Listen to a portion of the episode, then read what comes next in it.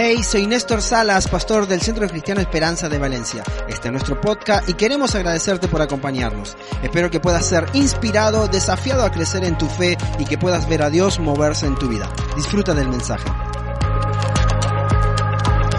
Muy buenos días iglesia, muy buenos días a los que están en casa. Mi nombre es Ezequiel Caramuti y estoy súper contento y agradecido de poder traer esta segunda parte de la serie.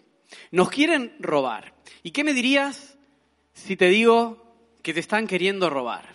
¿Has chequeado el momento en el que estás, que no te falta nada? ¿Que no te han robado nada al entrar? Porque estamos en guerra. Y es algo serio. Constantemente, a lo largo de tu vida, a lo largo de nuestra vida, vamos a recibir innumerables ataques con el fin y el propósito de arrebatarnos algo de valor. ¿Te has sentido alguna vez así? ¿Te han robado algo? Tenemos un enemigo en común, hábil en todos los terrenos, con el fin y con el propósito de querer robarte algo muy valioso. Si tiene que ser sutil, no va a dudar en ser sutil. Y si tiene que ser por la violencia, va a utilizar la violencia con tal de llevar a cabo su cometido. ¿Te han robado algo alguna vez? ¿Qué sensación te queda cuando te quitan algo de valor? Fíjate lo que dice Juan 10:10. El propósito del ladrón es robar, matar y destruir. ¿Cuál es el propósito del ladrón? Ayúdame a predicar en esta mañana. ¿Cuál es el propósito del ladrón? Ok, hay que estar alertas. A nadie le gusta que le roben. Pero fíjate cómo sigue. Es hablando Jesús. Mi propósito es darles vida plena y abundante. ¿Cuál es el propósito de Dios? Darnos vida plena y abundante. Así que, ¿qué quieres hacer? ¿Qué vas a hacer? ¿Vas a dejar que te roben o vas a disfrutar de la vida plena y abundante? Caloyan decía recién que es Dios mismo el que pelea la batalla por nosotros. La victoria está asegurada, pero depende de ti y depende de mí el pelear y el ponernos en el lugar correcto. Nuestros valores, identidad, fe y propósito están siendo atacados porque son una amenaza para esta nueva orden mundial. Son una amenaza. Depende de ti mantenerte firme y no dejar que te roben. Así que, ¿qué vas a hacer en esta mañana? Los que están en casa, ¿qué van a hacer? ¿Vas a dejar que te roben? ¿O vas a empezar a vivir hoy, a disfrutar de la vida plena y abundante. A lo largo de esta serie estamos siendo desafiados a caminar en nuestra verdadera identidad, con una fe firme y determinada para ir en pos del propósito de Dios para nuestras vidas. No dejes que te roben. El enemigo que tenemos en común es muy astuto y va a utilizar todo lo que tenga a su alcance para robarte, distorsionarte y alejarte de la verdad. La semana pasada aprendíamos que cómo posicionarnos en el lugar correcto con nuestra verdadera identidad tenía el poder suficiente de hacernos crecer y de no dejarnos robar. Son tiempos difíciles los que vivimos. Solo personas valientes que se posicionan en el lugar correcto no se dejan robar. Así que, ¿qué vas a hacer? ¿Vas a dejar que te roben? Te lo voy a repetir muchas veces. Depende de ti y depende de mí no dejarnos robar. En esta segunda parte de la serie vamos a estar hablando acerca de la importancia, la importancia que tiene la fe para nuestras vidas y cómo nos están atacando constantemente con el fin de distorsionarla y arrebatárnosla. Me encanta Hebreos 11:6 el autor de Hebreos 11 dice, en realidad, sin fe es imposible agradar a Dios. Sin fe es imposible agradar a Dios. Entonces, si te arrebatan la fe, ¿cómo vas a agradar a Dios? Pero continúa, ya que cualquiera que se acerca a Dios tiene que creer que Él existe y que recompensa a quienes le buscan. La recompensa es la vida plena y abundante. ¿Crees que Dios existe? ¿Te preguntaste por qué viniste esta mañana o por qué te conectaste en esta mañana? ¿Qué fue lo que te movió a venir hoy aquí? ¿Qué fue lo que hizo que llegaras a este lugar? ¿Tienes fe? ¿De verdad tienes fe? A lo largo de esta mañana hemos cantado acerca de esta fe. Mi confianza está en ti. ¿Realmente crees lo que has cantado? ¿Tenemos fe? Todas las personas venimos a este mundo con una porción de fe. Hay quien tienes más y hay quien tienes menos. No sé cómo estás esta mañana, pero sí sé que todos nacemos con esta porción de fe y muchas de las cosas que hacemos a lo largo de nuestra vida son hechas por fe. Y si tienes fe, déjame decirte algo en esta mañana, tanto para los que están en casa como para los que estamos aquí. Si tienes fe, hay esperanza. No sé cuál es tu situación ni por lo que estás atravesando, pero si tienes fe, aunque sea un hilito pequeñito de fe, hay esperanza. La palabra fe es muy importante a lo largo de toda la Biblia. Se menciona unas 247 veces en el Nuevo Testamento ocupa un lugar sumamente importante, de debate, de discusión, pero de vida, sobre todo. Y en el Antiguo Testamento la podemos encontrar en los ejemplos de los verbos confiar, creer y tener esperanza. En definitiva y en resumen, la fe es certeza y la fe es convicción. Y decía esta mañana que después de Juan 3:16 para mí Hebreos 11.1 es uno de los pasajes más conocidos de los que aprendemos al principio en la escuela dominical. Y Hebreos 11.1 dice que la fe es pues la fe, la certeza de lo que se espera y la convicción de lo que no se ve. Ahí veo algunos que lo están recitando de memoria. Y también te digo que si no aprendiste ni Juan 3.16 ni Hebreos 11.1, al terminar hoy primeros pasos, te vas a apuntar a ir a Kids para que te enseñen estos versículos de memoria y puedas tener tus cuatro versículos básicos que te van a acompañar en toda tu vida. Certeza es el conocimiento seguro y claro que se tiene de algo. Y convicción es la seguridad que tiene una persona de la verdad. ¿Eres una persona de convicciones? ¿Eres realmente una persona de convicciones? Y si lo eres, ¿las tienes claras? ¿Caminas en base a ellas o dudas constantemente? ¿Tienes tus convicciones realmente claras? Hay una frase de Tommy Barnett que dice, mucha gente cree que usted está realmente caminando por fe cuando no hay riesgos, pero la verdad es que cuanto más riesgos, cuanto más tiempo usted camina con Dios, tanto más grande es el riesgo. Cuanto más tiempo caminamos con Dios, más grande es el riesgo. ¿Estás pasivo? ¿No tomas riesgos? ¿Cómo está tu fe? Camina con Dios y aventúrate al riesgo, porque Dios va delante de nosotros. Y hay una historia en la Biblia que me encanta porque me ayuda a pensar en lo que dice esta frase y te la quiero contar. Y ahora que mañana algunos vamos a estar empezando el college, me voy a poner en modo el pastor Quintero y te voy a decir que te leas todo el libro de Hechos para entender mejor de qué va esta historia. Pero esta historia está en los capítulos 3 y 4 del libro de Hechos y los personajes centrales son Pedro y Juan. Nuestros hermanos Pedro y Juan van camino a una reunión de oración. Imagínate tú viniendo camino a la iglesia en esta mañana. Y ahí se encuentran con una persona que era cojo de nacimiento. Y este dato es importantísimo. Toda su vida este hombre había estado en la puerta de la iglesia pidiendo limosna. Al encontrarse con Pedro y con Juan, Pedro le menciona también en el versículo 3, perdón, en el versículo 6, algo que para nosotros también es conocido. Y les dice, no tengo ni plata ni oro, pero lo que tengo te doy. Levántate en el nombre de Jesucristo y anda. Tremendo, este hombre se levanta, recibe el milagro, entra saltando y adorando y alabando al templo. Una fiesta impresionante. Se da el clímax espectacular para que Pedro predique. Entonces Pedro se levanta, en aquel entonces no había micrófono, y como ahora que se me está muriendo el micrófono, a viva voz predica y se convierte en unos poquitos. la Biblia registra que algo así como 5.000 hombres. Imagínate eso, 5.000 hombres y yo estoy aquí con micrófono hablando despacito. Pedro se dejó todo para predicar. ¿Te imaginas la fiesta que fue eso? Pues no fue ninguna fiesta, porque aparecieron los aguafiestas de turno. Molestó mucho a los políticos, a los religiosos, y lo que hicieron fue meterlo en la cárcel.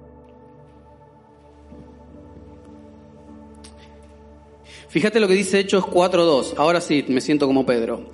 Estaban muy disgustados porque los apóstoles enseñaban a la gente y proclamaban la resurrección que se había hecho evidente en el caso de Jesús. Vamos a ver, se acaba de levantar una persona que no había caminado nunca.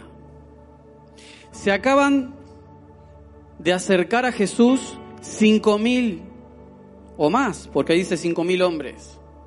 ¿No haríamos una fiesta? Si eso hubiese pasado aquí en CCE, te digo que la fiesta que montamos acá, rompemos paredes y agrandamos todo. Si ya lo hicimos, lo, lo hacemos de nuevo. Pues no fue lo que pasó. Los terminan metiendo en la cárcel. ¿Sabes que cuando ejerces fe, cuando vives por fe, el peligro se da vuelta? El peligro que sufrimos termina siendo un peligro para la sociedad que quiere hacernos callar? ¿Cómo vas a vivir tu fe? ¿Te vas a convertir? ¿Vas a dar vuelta al peligro? ¿O te vas a callar? Mira lo que pasa en este interrogatorio. Le interrogan de por qué este hombre había sido sanado. ¿Por qué habían obrado el milagro? Y Pedro no se achica. Diríamos en Argentina, Pedro no se arrugó para nada. Pedro se levantó y dijo de nuevo, en el nombre de Jesús los milagros suceden. Y lo que ustedes han visto en esta mañana o en el día de ayer es el poder de Jesús obrando. Ante tal determinación, ante tal denuedo y tan valentía, empezaron a temer sobre lo que se les venía. Fíjate lo que dice el versículo 16, dice, ¿qué haremos? Con estos hombres? Se preguntaban entre ellos. Y el 17 y 18 dice, pero para evitar que este asunto se siga divulgando entre la gente, vamos a amenazarlos para que no vuelvan a hablar de ese nombre a nadie. Los llamaron y les ordenaron terminantemente que dejaran de hablar y enseñar acerca del nombre de Jesús. ¿Te has visto alguna vez en alguna situación similar a esta que te han intentado callar? ¿Te han echado de algún grupo de WhatsApp? ¿Te han tildado de pesado este que siempre manda las frases cristianas? No sé si te ha pasado y si no te va a pasar. Porque lo de WhatsApp es tremendo. Y hoy nos preocupa tanto lo que pase en ese grupo de WhatsApp. Pero realmente podemos ser luz hasta en un grupo de WhatsApp. Podemos ser valientes y no tener miedo a la censura, que fue lo que quisieron hacer con Pedro y con Juan. Los terminaron soltando porque era evidente que esa persona que había sido cojo de nacimiento no se había levantado porque sí. No le habían pagado para que se hiciera el lisiado y luego se levantara. El poder de Dios se había hecho evidente, la gloria era para Dios. Pedro y Juan se movieron por fe y su fe salvó y cambió la realidad no solo de una persona, de cinco mil más. ¿Tienes fe en esta mañana? ¿Cómo está tu fe? ¿Te están queriendo callar? ¿Y qué vas a hacer? ¿Sabes lo que pasó? Los terminaron poniendo en libertad. Y ellos fueron a terminar su reunión de oración. ¿Te imaginas la escena? ¿Qué hubieses hecho tú si te ponen en libertad después de amenazarte, después de pedirte que te calles la boca? Porque no se lo estaba pidiendo cualquier persona, se lo estaba pidiendo la autoridad política y religiosa del momento. Ellos fueron a terminar la reunión de oración con sus amigos, con el resto de apóstoles que les estaba esperando. Y de verdad que me encanta y me desafía por lo que ellos oran. Igualito que hubiese hecho yo. Dice el versículo 29, concede a tus siervos que con todo de nuevo hablen tu palabra. ¿Qué hubieras hecho vos? ¿Qué hubieras hecho tú en esa situación? ¿Por qué hubieses pedido? Por determinación y valentía para hablar? ¿O hubieses dicho, Señor, te pido que me cuides, te pido que no me metan en la cárcel, porque encima estoy hablando lo que he visto que tú haces. Esta semana, el jueves, teníamos el privilegio de tener en grupos de crecimiento al pastor Samuel Nielsen. Y él nos contaba un poco de lo que es la iglesia perseguida, lo que están sufriendo ahí en, Turquía, un poco el testimonio de su esposa, pero a mí hay algo que me impactó de lo que él decía. Él contaba que cuando llegó a aquel lugar fue a traficar con Biblias a Irán algo tranquilo, un trabajito tranquilo, ir a llevar Biblias de un lugar a otro, que no haya ningún peligro. Y él dijo algo así que mm, a mí tocó mi corazón, dice, si ellos están dispuestos a morir por tener la Biblia, por tener la palabra de Dios, ¿por qué no voy a estar dispuesto yo a morir para llevárselas? Gente determinada, gente valiente, es la que cambia el mundo y la realidad en la que uno se encuentre. ¿Sabes qué pasó con la oración? Que Dios respondió. Dios no se resiste a un corazón sincero y genuino, al que sabe pedir lo que tiene que pedir para afrontar, no para que pase, sino para ser valiente. Dios respondió. ¿Y qué gran historia de fe es la que tenemos delante nuestra, esta de la vida de Pedro y Juan. Podemos ver claramente cómo intentaron robarles y arrebatarles su fe, mediante privarles de su libertad, censurándoles y buscando que con las amenazas dejaran de hablar. Hoy estamos en el 2021 y la historia se sigue repitiendo. Abiertamente se atacan nuestros valores, nuestros principios. Abiertamente se está atacando nuestra fe. Si no te diste cuenta, solamente tenés que encender la televisión, mirar un programa y esperar a la publicidad, o escuchar el discurso del político de turno a momento, o abrir tu red social y ver los influencers. En el siglo XIX, un alemán, Friedrich Nietzsche, hizo muy popular una frase que decía, Dios ha muerto y llevaba la bandera que Dios había muerto. En el video de introducción que podíamos observar recién, el profesor de filosofía, en la primera clase, sin vueltas, sin rodeos, dice, voy a pedirles que anoten tres cosas. Dios está muerto. ¿Qué te han dicho en tu universidad? ¿Qué te han dicho en el colegio, en tu instituto o en tu trabajo? Dios está muerto. Quizás el mensaje hoy ha evolucionado un poco más y el ataque va directo, pero directo, a la familia. Nos quieren robar el modelo de familia establecido por Dios.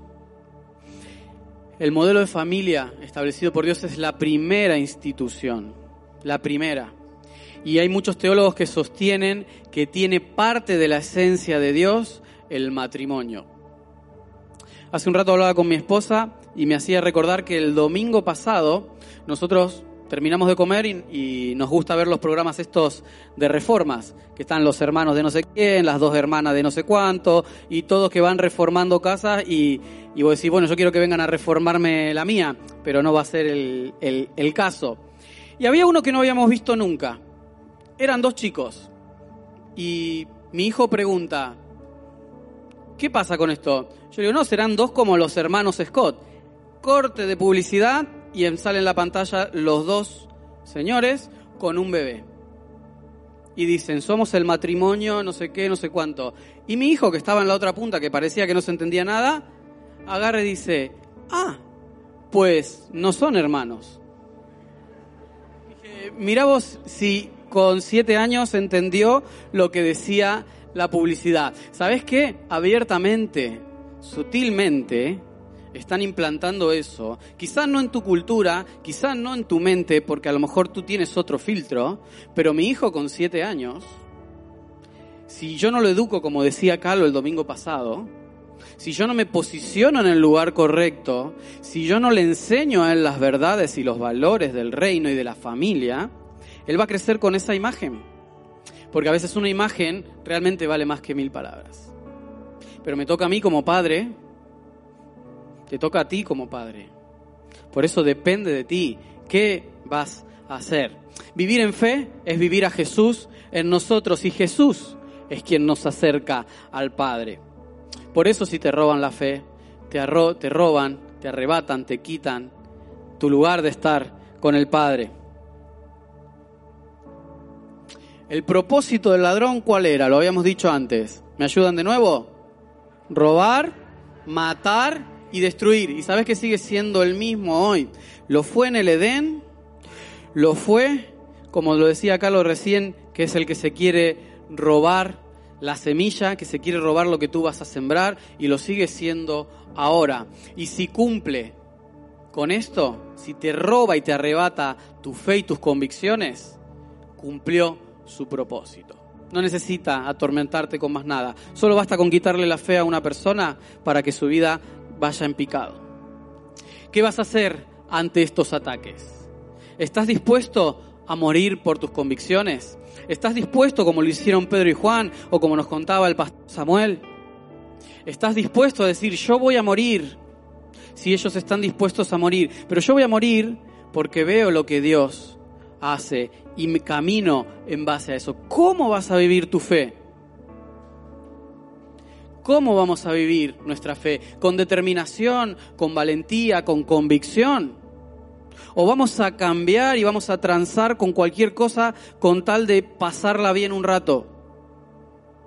¿Vas a seguir dándole el gusto a tus amigos o te vas a posicionar en el lugar correcto? ¿Vas a seguir haciendo lo que te pidan sabiendo que está mal? ¿O te vas a parar y vas a decir, no, hasta aquí, basta? Yo tengo las convicciones y una fe clara en lo que creo. Hay momentos claves en nuestra vida. Hay decisiones que son cruciales. Hay decisiones que van a marcar el rumbo y el destino de nuestro camino y de todo lo que nos rodea. Pero también estas decisiones son para tomarlas en los momentos correctos. Decisiones correctas tomadas en los momentos y en los tiempos correctos. Y sabes qué te digo, para los que están en casa y aquí, que esta mañana es el lugar para tomar la decisión correcta. No esperes a mañana tomar la decisión correcta, que te la van a robar. La decisión correcta la tienes que tomar hoy. La decisión correcta, el lugar de depositar tu fe es hoy, es esta mañana. Hay un libro que, que leí del doctor Vishal Mangualwadi, nunca lo pronuncio bien al nombre, después te lo escribo si te hace falta pero encanta. Él hace un análisis exhaustivo hablando de cómo la Biblia fue el libro que dio forma al mundo. El libro es así de gordote, pero yo te, lo voy a resumir en esta última frase que está en la, en la etapa final del libro. Dice, gracias a dirigentes que se acercaron a los valores y principios de la Biblia, se crearon hospitales, universidades, se dignificó al ser humano, se dio un mayor poder social y económico a las mujeres, se cultivaron la compasión, los derechos humanos, la prosperidad y las familias fuertes que fueron el núcleo central de la sociedad. Gracias a personas que se acercaron a los valores y los principios y se mantuvieron firmes.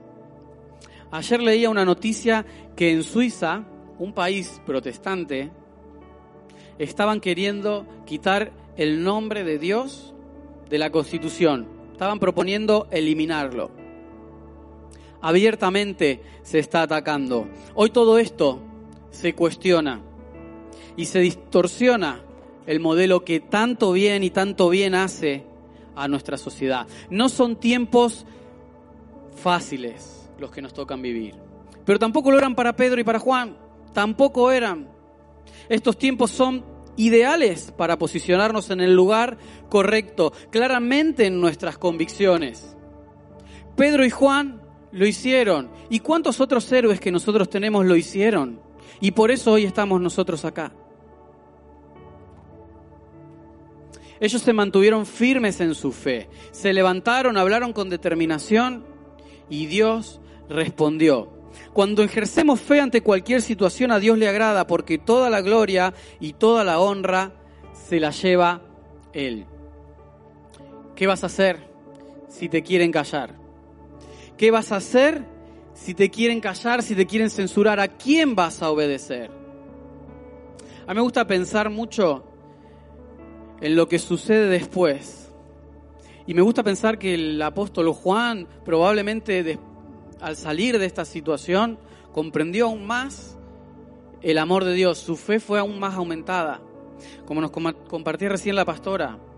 Hay situaciones que aumentan nuestra fe, cuando compartimos nuestra fe es aumentada.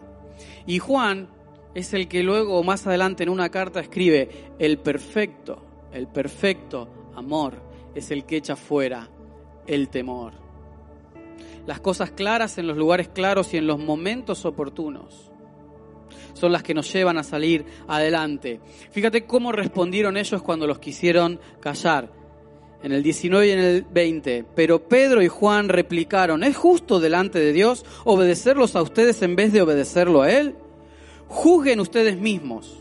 Nosotros no podemos dejar de hablar de lo que hemos visto y oído. ¿Vas a dejar de hablar lo que has visto y oído? ¿Vas a dejar de hablar lo que Dios hizo en tu vida? Ellos no lo hicieron, aún sabiendo que podían ir a la cárcel. Y me encanta cómo termina la historia. 31. Después de haber orado, tembló el lugar en el que estaban reunidos. Todos fueron llenos del Espíritu Santo y proclamaban la palabra de Dios sin temor alguno. Mientras le pido a la banda que vaya pasando, sin temor alguno proclamaban la palabra de Dios. Hoy cantábamos, quiero correr a ti, guíame a ti, Señor. ¿Cómo está tu fe? ¿Cómo está tu fe esta mañana? ¿Estás cómodo? ¿Asumes los riesgos? ¿Te vas a convertir en un peligro? ¿Vas a estar determinado a estar en el lugar que Dios te pide que esté? Tener determinación y convicción va a requerir que cambiemos nuestra actitud pasiva. Tener determinación y convicción va a requerir que no compremos cualquier mensaje que nos quieren vender. Tener determinación y convicción va a requerir de padres, de padres que ocupen el lugar de padres, de padres que eduquen a sus hijos, de padres que vayan por delante de lo que viene, de padres que no tengan miedo a tener conversaciones incómodas, de padres que hablen lo que hay que hablar en casa, de padres que en el hogar muestren a Jesús. Tener determinación y convicción requerirá de que vivamos con integridad, tanto en lo público como en lo privado. Tener determinación y convicción requerirá no vender y desvirtuar nuestra sexualidad y reservarla y guardarla para el momento oportuno que es en el matrimonio. Apúntate al retiro, apunta a tu hijo al retiro. No menosprecies nada de lo que está al alcance de tu mano hacer.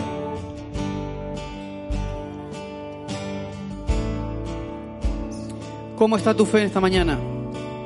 ¿Qué vas a hacer? ¿Te la han robado? ¿Te vas a dejar que te la roben? ¿O estás dispuesto a levantarte una vez más y a ir en pos de buscar lo que Dios quiere para tu vida, lo que Dios quiere para tu familia? Voy a pedir que nos pongamos de pie como nunca antes, como nunca antes, nuestra fe está siendo atacada y se nos desafía a dejar, a renunciar a nuestros valores y nuestros principios. Debemos tener la determinación de levantarnos firmes en nuestra fe y demostrar con nuestra vida aquello en lo que creemos. ¿Qué vas a hacer en esta mañana? ¿Qué vas a hacer ahí en casa en esta mañana? No es poca cosa. Lo que te quieren robar es muy valioso. Si te roban la fe, no hace falta que te roben más nada. Pero si aún tu fe está aquí, hay esperanza, porque el propósito de Dios sigue siendo darte vida plena y abundante. Y es el propósito de esta mañana, que al salir de aquí podamos disfrutar de esta vida plena y abundante. Esto no es broma. Nos están queriendo robar, estamos en guerra. ¿Vamos a pelear o nos vamos a dejar robar? ¿Vas a pelear? ¿Te vas a poner en el lugar que te toca? Gracias por escucharnos y ser parte de esta comunidad. Suscríbete a nuestro canal y comparte este mensaje con todos aquellos que lo necesitan. Si quieres más información, no dudes en buscarnos en nuestras redes sociales como CCE Valencia.